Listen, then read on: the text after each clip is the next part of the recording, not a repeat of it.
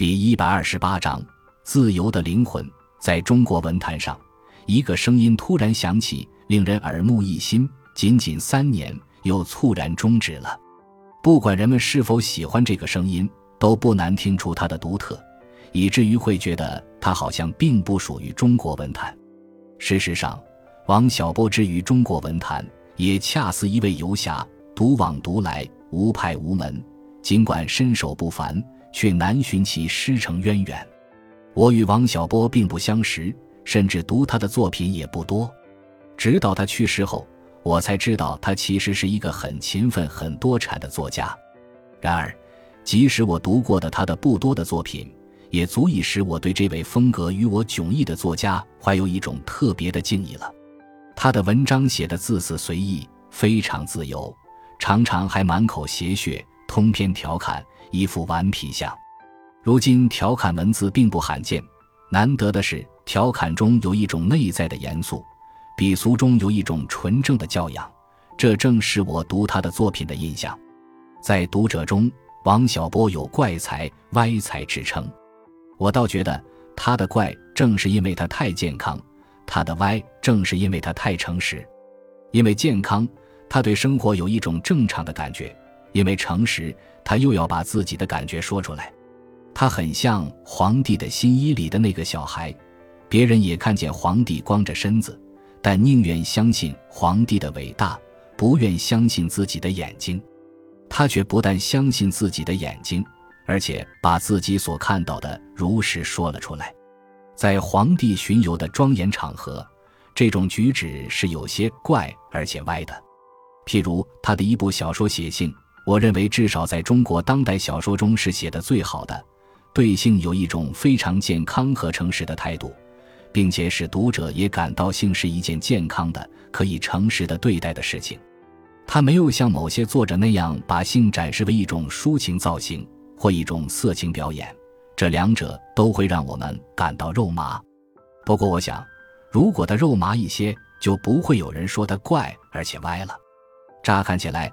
王小波好像有些玩世不恭，他喜欢挖苦各种事、各种现象，但是他肯定不是一个虚无主义者，骨子里也许是很老派的，在捍卫一些相当传统的价值。他不遗余力抨击的是愚昧和专制，可见他是站在启蒙的立场上，怀抱的仍是五四先辈的科学和民主的信念。不过，这仍然是表面现象。他也不是一个科学主义者和民主主义者，他只捍卫科学和民主，并不是因为科学和民主有自足的价值。在他心目中，世上只有一样东西具有自足的价值，那就是智慧。他所说的智慧，实际上是指一种从事自由思考并且享受其乐趣的能力。这就透露了他的理性立场背后蕴含着的人文关切。他真正捍卫的是个人的精神自由，所以，倘若科学成为功利，民主成为教条，他同样会感到智慧受辱，并起而反对。我相信，这种对智慧的热爱源于一种健康的精神本能，由此本能导引而能强烈的感受灵魂自由的快乐和此种自由被剥夺的痛苦。